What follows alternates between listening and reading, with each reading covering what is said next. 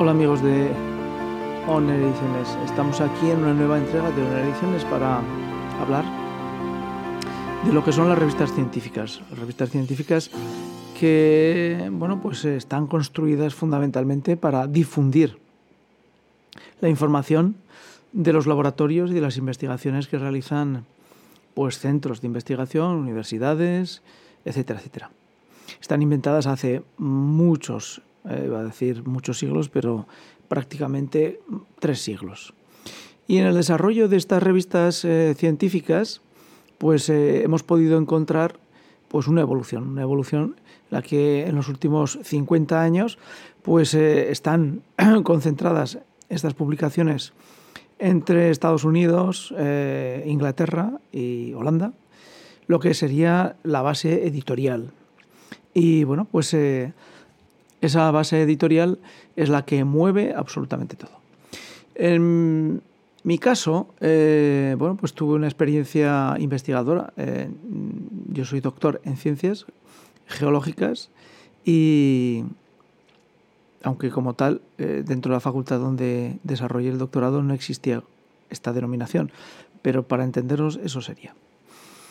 Y bueno, pues estuve en una estancia en, en la Universidad de Bath durante el año 88 y 89, en dos periodos de investigación que fueron financiados por la Caja de Ahorros de la Inmaculada de Zaragoza, España, que bueno, pues eh, desarrollaron una actividad financiera eh, de inversión importante en aquellos años para estudiantes como yo, que bueno, pues no podían acceder a becas de investigación en el extranjero eh, nacionales y pues ellos con fondos dedicados a la investigación, mm, fondos de, la caja de la Inmaculada, dedicados a la investigación, como digo, pues, eh, pues daban esas becas.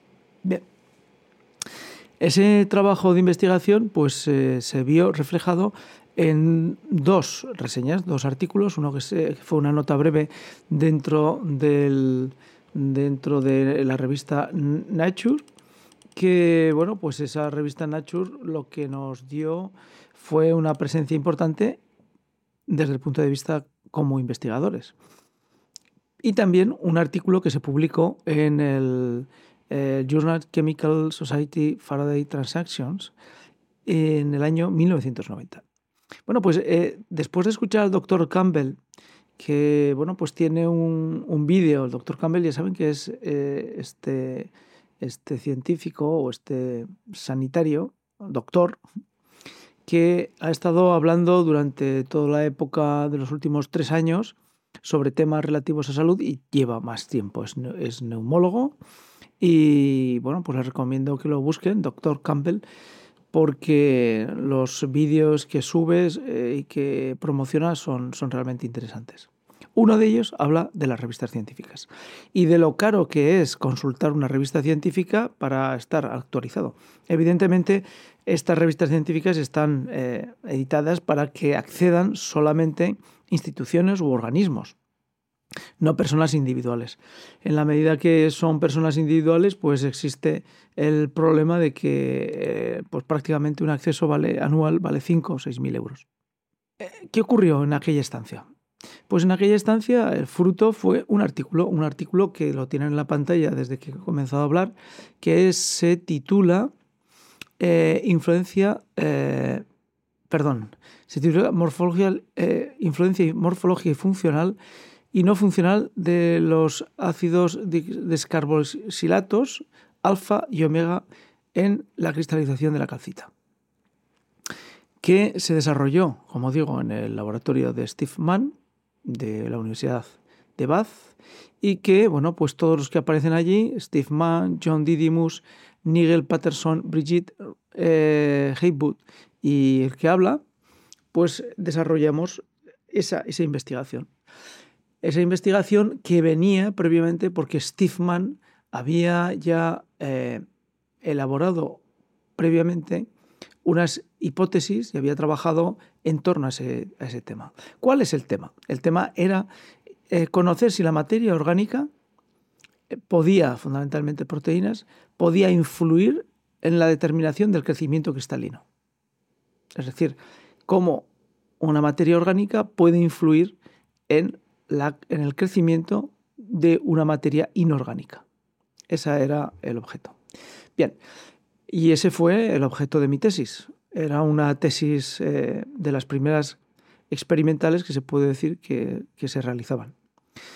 Eh, no los laboratorios, ni las universidades, ni los departamentos aceptan eh, esos movimientos que a veces se hace con juventud y con ganas y que bueno, pues pueden llevar a veces a situaciones desde el punto de vista social y humano comprometidas, como fue mi caso. Pero ¿A dónde vamos a parar con el tema de hablar de la publicación de la ciencia? Bueno, pues aparte del costo económico que supone acceder a esta información, está en cómo se desarrolla. Esta investigación se desarrolló, como digo, en el año 89, entre 88 y 89, y la publicación, y la publicación fue en el año 90, 1990. Es decir, que prácticamente se tardó un año en escribir y en que, por medio de referís, aparecieran eh, esa publicación en el Journal Chemical Society. Faraday Transactions. Que en teoría es una, publicación de prestigio internacional. Primero, evidentemente para poder publicar en este tipo de, de, ediciones es necesario que haya un cabeza, un líder científico de laboratorio. En este caso era Steve Mann, un hombre que con muy, muy joven eh, muy joven, pues tendría pues unos 37, 38 años cuando estamos hablando, quizá menos. Eh, bueno, pues eh, era, había estudiado en Oxford, era profesor con, esos años, profesor es lo equivalente aquí a catedrático, y estaba dentro del departamento de la Universidad de Bath, trabajando en el, en el, departamento de química inorgánica. ¿Cómo fue el posterior movimiento de esta investigación eh, con respecto a otras? Pues bueno, pues vemos que dentro del laboratorio, en la, segunda, er, el segundo, en la segunda publicación, vemos como John Didymus, que aparece en la primera, John, que fue un gran colaborador mío y que me ayudó muchísimo dentro del laboratorio, pues eh, junto con otros, otras personas, que fue Steve Mann, Arthur Libres y Peter V. Hauska y Peter Bestrovek, eh, pues todos estos eh, llevaron adelante la investigación que, cuyo director principal era John Didymus.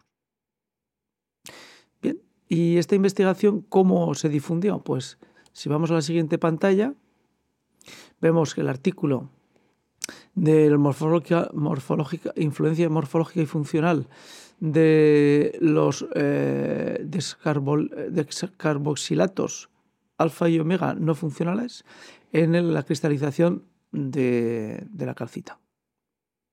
Y esto es lo que se puede leer, se puede leer simplemente el abstracto. Eh, si queremos leer algo más, pues tendríamos que, pagar. Este artículo, como tal, lo podemos encontrar referenciado en este otro artículo, es decir, molecular, diseño molecular basado en, el reconocimiento de superficies inorgánicos, inorgánicas. Eh, y dentro de esta publicación, que es del año 91, ya se hace referencia a la publicación anterior, que era del año 90. ¿Cómo, cómo vamos a desarrollar pues, eh, la investigación que quiero aportar? Pues que a partir de esa investigación estamos referidos en otras muchas investigaciones, como la que aparece aquí, como es la, eh, la morfología control de la morfología del cristal de calcio, de calcita, perdón, eh, por medio de la unión con superficies específicas. Este sería un poco el, el artículo que se nos presenta aquí en una, una sección. Y si vamos para abajo, empezamos a ver exactamente lo que consiste. Consiste en intentar ver que el crecimiento cristalino que aparece aquí esté determinado y controlado por las superficies orgánicas a las cuales está expuesta durante el crecimiento del cristal. Eh, tenemos que pensar que son artículos, que este es del año 97, donde la tecnología del microscopio electrónico era posible, estaba desarrollada, pero no era habitual. Con lo cual, el poder hacer experimentos en laboratorio de crecimiento y poder observar los elementos de crecimiento prácticamente eh, pues, eh, en estas dimensiones, con estos aumentos, pues era ya una parte importante de la investigación. Continuamos. Si nos vamos a otra, a otra revista, podemos encontrar cómo el desarrollo de esta idea se fue eh, convirtiendo en algo que nos lleva hasta el 2010 en algo permanente, es decir, cómo influyen las superficies inorgánicas en el crecimiento cristalino. Y cómo esto lo podemos ver materializado en el mundo orgánico, en el mundo vivo, porque eh, no nos olvidemos que toda esta idea procede de que cuando nosotros encontramos un ser vivo, puede tener elementos eh, es, tanto endoesqueleto como exoesqueleto que tengan un crecimiento determinado y que este crecimiento pensemos que está determinado por su materia orgánica que lo, que lo dirige. Y aquí volvemos a estar referenciados con nuestro artículo dentro de esta publicación. Si seguimos navegando, pues aquí ya tenemos a Steve Mann, a John Didymus, a Rajan Sundara, que era eh, India, es India, y que abandonó el laboratorio de Bath en el año que estuve yo, en el 89, y que después siguió colaborando eh, con, el laboratorio de Bath eh, pues, años posteriores. Estamos en febrero del 2011. Es decir, y aquí ya hablamos de biomineralización, nuevas rutas para la ingeniería del cristal. Es decir, que han pasado más de 20 años, 21 años, y se ha construido en torno a esa primera idea que estábamos trabajando, se ha construido un corpus, un corpus de investigación que ahora ya empieza a ser un corpus teórico sobre cómo conseguir que la materia orgánica eh, determine el crecimiento. Evidentemente, eh, eh, todo el trabajo de investigación está determinado y nos está llevando a que podamos llegar a ser capaces de controlar el crecimiento cristalino por medio de la implantación en diferentes superficies orgánicas. Ese sería, eh, digamos, el logro a realizar. Lo que sí vemos en, todo este entramado de referencias es que el artículo primero, eh, que había tres artículos eh, previos, el, uno de Stigma sobre biomineralización del año 87, otro que publicó en el 88 y ya el del 90. Vamos a ver cómo continúa el proceso de la biomineralización y del crecimiento cristalino en superficies orgánicas. Bueno, pues aquí es, esta es ya del 2016, donde aparece un libro donde, eh, perdón, aparece publicado dentro de una revista de paleontología y donde se hace referencia a modelos de, eh, crecimiento cristalográfico por medio de, en, eh, perdón, en elementos esqueléticos de blastoides. lo que nos está intentando decir es que, cómo es el crecimiento en, elementos vivos, eh, crecimiento cristalino en elementos vivos, y cómo podemos deducir qué materiales orgánicos, qué materias orgánicas han sido las que han determinado ese tipo de crecimiento. En fondo, esa era la tesis que yo desarrollé en el año 90, eh, es decir, era un intento de determinar por medio de la experimentación si podíamos, si éramos capaces de conocer qué tipo de materia orgánica fósil había determinado ese crecimiento cristalino en distintas, eh, sobre distintas superficies o materias orgánicas. Y aquí pues aparece otra vez nuestro artículo y el artículo previo del 89 de Steve Mann que les estaba hablando y luego pues toda la publicación mm, que estábamos hablando del 91 sobre biomineralización y sobre el crecimiento eh, dentro de materia orgánica. Es decir, que ya desde el, en el año 2016 ya tenemos un corpus completo de, de idea de entramado sobre ese trabajo previo, todos esos pequeños trabajos previos que se han ido acumulando a lo largo del tiempo. Continuamos con la exploración. Volvemos a estar aquí en esta, citados en este, en este artículo que es del año 93. Este es mucho más antiguo y ya cita eh, nuestro trabajo donde, bueno, pues de alguna manera eh, se ve, se, se, determina que hay posibilidad de que la materia orgánica esté controlando, esté controlando el crecimiento cristalino por medio de superficies de diferentes materia orgánica. Eh, este artículo mm, pues, eh, forma parte de un libro que es referente con respecto al crecimiento y la formación de minerales y ese, ese, este, eh, este libro recoge parte de las publicaciones de Steve Mann y del laboratorio de, de Bath con John Didymus y Brigitte y eh, Rajan junto con eh, las aportaciones, las breves aportaciones que podíamos hacer los que estábamos eh, realizando investigación con, con, el, con, el, equipo. Si volvemos, si seguimos mirando en las referencias que citan este artículo primero de publicación que, que hicimos, pues aparece aquí, este es del año 2018, que es cristales de calcita, crecimiento, orientación de los cristales de calcita, implicaciones de la superficie eh, de metal en cocolitos. Es decir, cómo podemos eh, ver que la traza de los metales se orientan dentro de los cocolitos y por lo tanto que tiene algo que ver el crecimiento inorgánico con, el, eh, con la materia con la superficie de materia orgánica que lo sustenta. Aquí tenemos las referencias que volvemos de nuevo a estar allí. Continuamos más adelante. Continuamos en el 2013 con, eh, con, una revista donde se trata exclusivamente la biomineralización.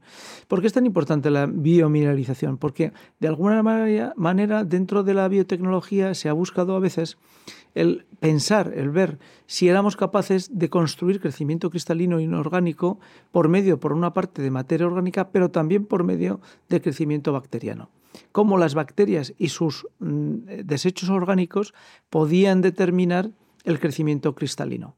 Pensemos que desde el punto de vista material, en muchas ocasiones nos vemos impedidos de construir un crecimiento cristalino como necesitaríamos, porque físicamente, es decir, mecánicamente, es muy complicado, es muy complicado llegar a determinar cómo ese crecimiento cristalino eh, lo necesitamos.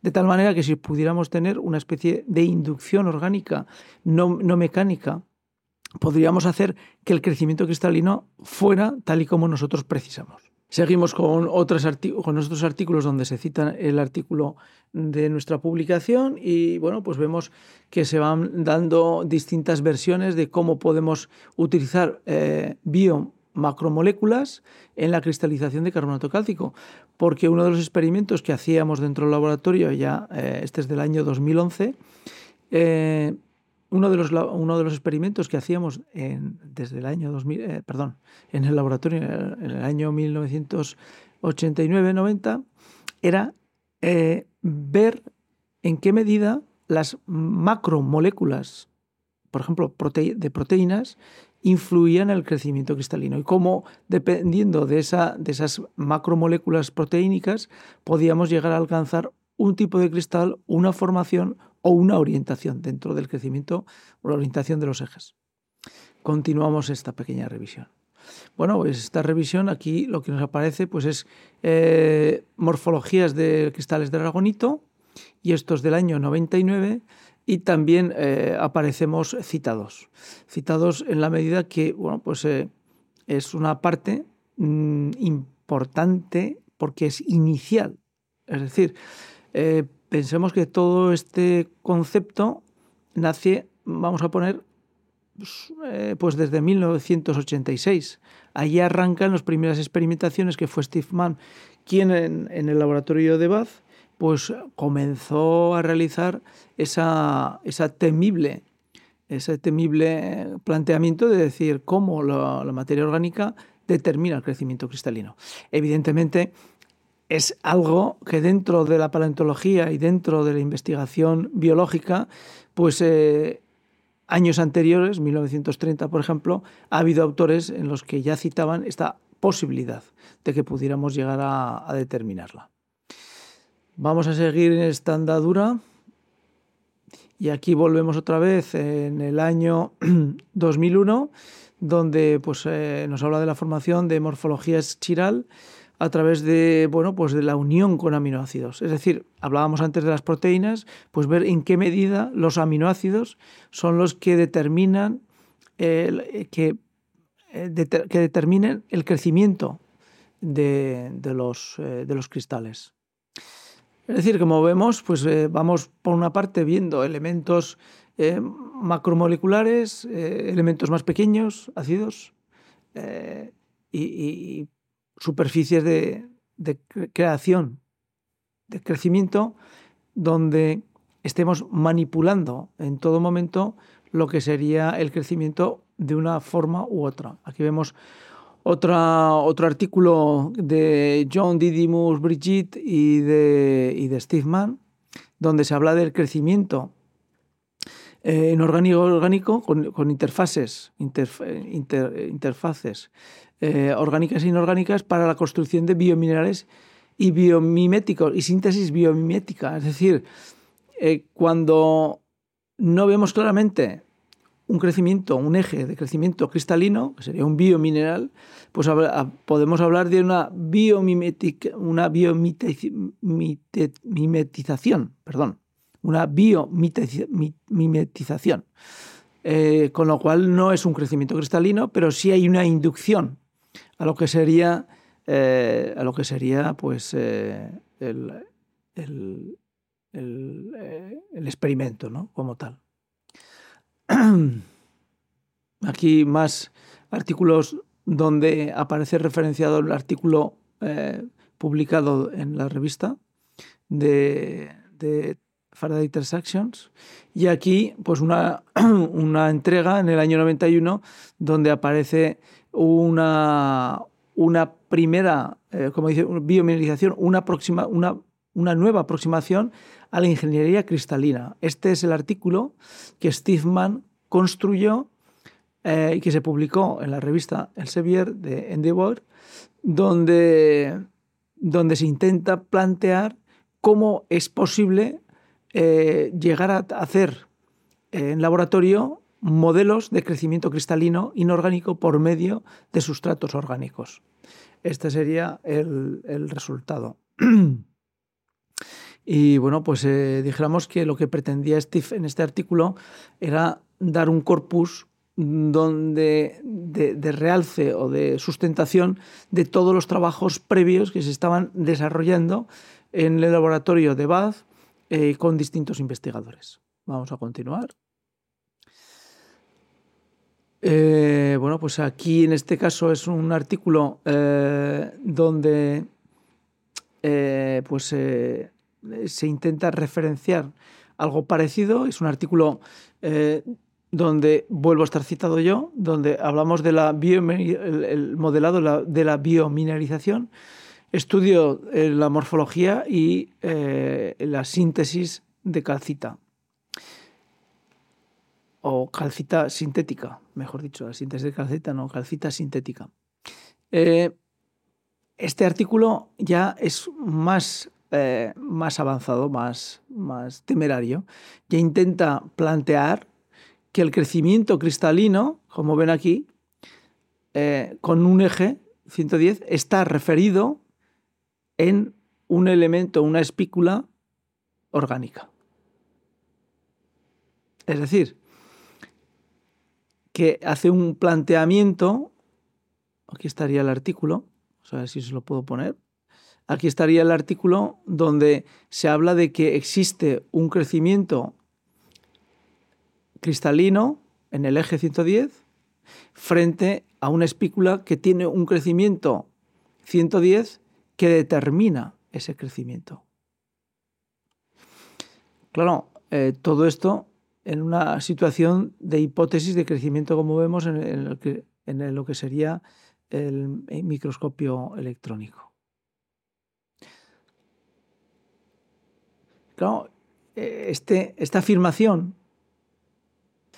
pues evidentemente es una, una cuestión a determinar. Claro, como ya hemos visto que a lo largo de los últimos 30 años la línea de investigación se ha mantenido, dijéramos que a pesar de que no existe una eh, confirmación eh, inductiva eh, de tal crecimiento, sí que aparecen elementos suficientemente importantes como para considerar que el crecimiento cristalino inorgánico en seres vivos puede estar determinado por los sustratos orgánicos, materia orgánica que los sustenta. Seguimos adelante y dentro de aquí aparecemos otra vez referenciados y aparecen referenciados el último artículo que, que vimos anteriormente.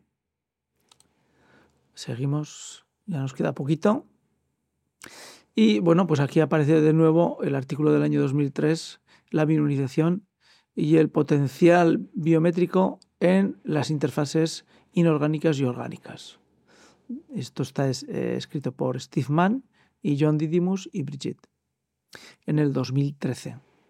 Es decir, que han pasado, en ese momento habían pasado 20, 20 22 años desde la publicación, dijéramos, de los tres artículos principales, en uno de los cuales participé, eh, sobre el corpus de la idea general del crecimiento cristalino por medio de sustratos orgánicos. Bien, y seguimos adelante. Y bueno, pues eh, aquí estamos referenciados y Steve Mann aparece de nuevo como cabeza de artículo en el año 90 en el que habla de es lo mismo, pero ya de, elementos pesados, de metales, en este caso la pirita y esa pirita eh, por medio de la bacteria magnetotáctica. Es decir, eh, una, sobre, sobre el crecimiento de cómo una bacteria que tiene la capacidad de controlar eh, las partículas de hierro puede determinar el crecimiento de la pirita y por lo tanto del crecimiento mineral.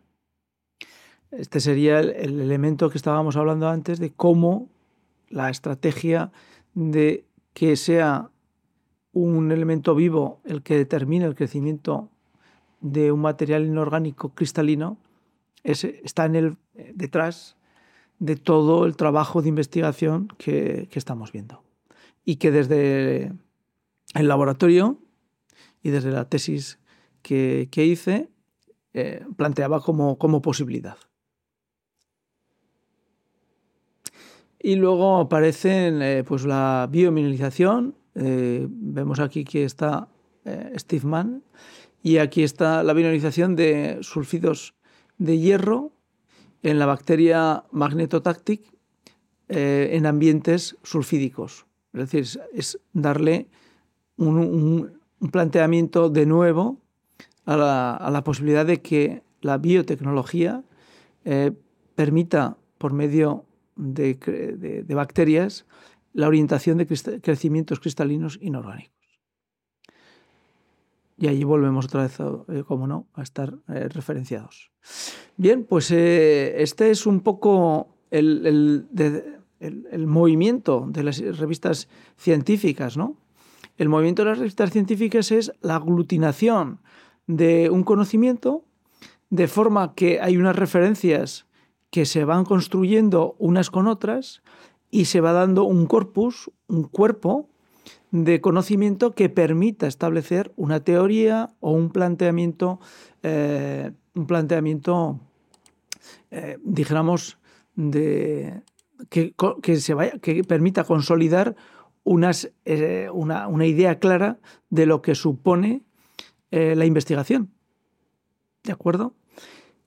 Claro, eh, tenemos que pensar que para poder investigar hoy, por ejemplo, eh, estamos dependiendo permanentemente de los fondos públicos. Hay pocas fundaciones que, den dinero para, investigación. Bueno, pues yo tengo que recordar lo que decía al principio de, este vídeo, que eh, la CAI, en su momento, la Caja de Ahorros Inmaculada de Zaragoza, daba dinero para investigadores pequeñitos, como lo era yo, y poder desarrollar eh, pues, actividades de investigación que bueno, pues, tuvieran una posibilidad de, dar un crecimiento investigador a lo que era el país y a lo que era la ciudad de Zaragoza. Bueno, eh, circunstancias, bueno, pues eh, por circunstancias personales, pues dejé la actividad investigadora en el año 91, dejé el laboratorio de Bath y bueno, pues ya lo que sucedió con mi tesis doctoral es, eh, forma parte de un capítulo que sería a tratar a posteriori, pero lo que sí les adelanto es que el estar en, eh, en la vanguardia de la investigación, pues tiene sus consecuencias, tiene su, su, pago, porque no siempre se acepta eh, que, esa, que esa, ese estar en el límite de, de la investigación, pues, pues se ha recompensado. Y pues bueno, pues les, les avanzaré que, que, mi tesis no fue cum laude, sino que fue apta. Es decir, ese fue el premio, el premio de, de lograr eh, estar en un tema de, de desarrollo eh, avanzado como era en ese momento. Hoy está mucho más consolidado, como han podido ver, y está más que admitido todos esos trabajos previos que hacíamos hace 33 años. Pues fue, la tesis fue apta. ¿Por qué? Pues ese será, eh, como digo, objeto, si llega en algún momento, pues eh, objeto de un comentario posterior. Lo importante de este vídeo es que veamos cómo las revistas científicas orientan permanentemente y soportan lo que sería la acción investigadora que evidentemente están influidas eh, en, la que, en la medida que financieramente lo necesitan están influidas o bien por las líneas de investigación más pujantes y por lo tanto que estamos, están dispuestas a publicar contenidos en, en una dirección y otras que a lo mejor lo están menos. Este comentario sobre la acción investigadora y bueno, pues me ha animado a hacerlo porque cumplimos 50 eh, años del Departamento de Geológicas aquí en la Universidad de Zaragoza. Con lo cual, pues bueno, pues eh, el pequeño granito de arena que se dejó, pues ahí está para referencia de los que lo quieran ver. Gracias por seguirnos, gracias por estar ahí y hasta la siguiente aquí en Honor Ediciones y como siempre, gracias, chao.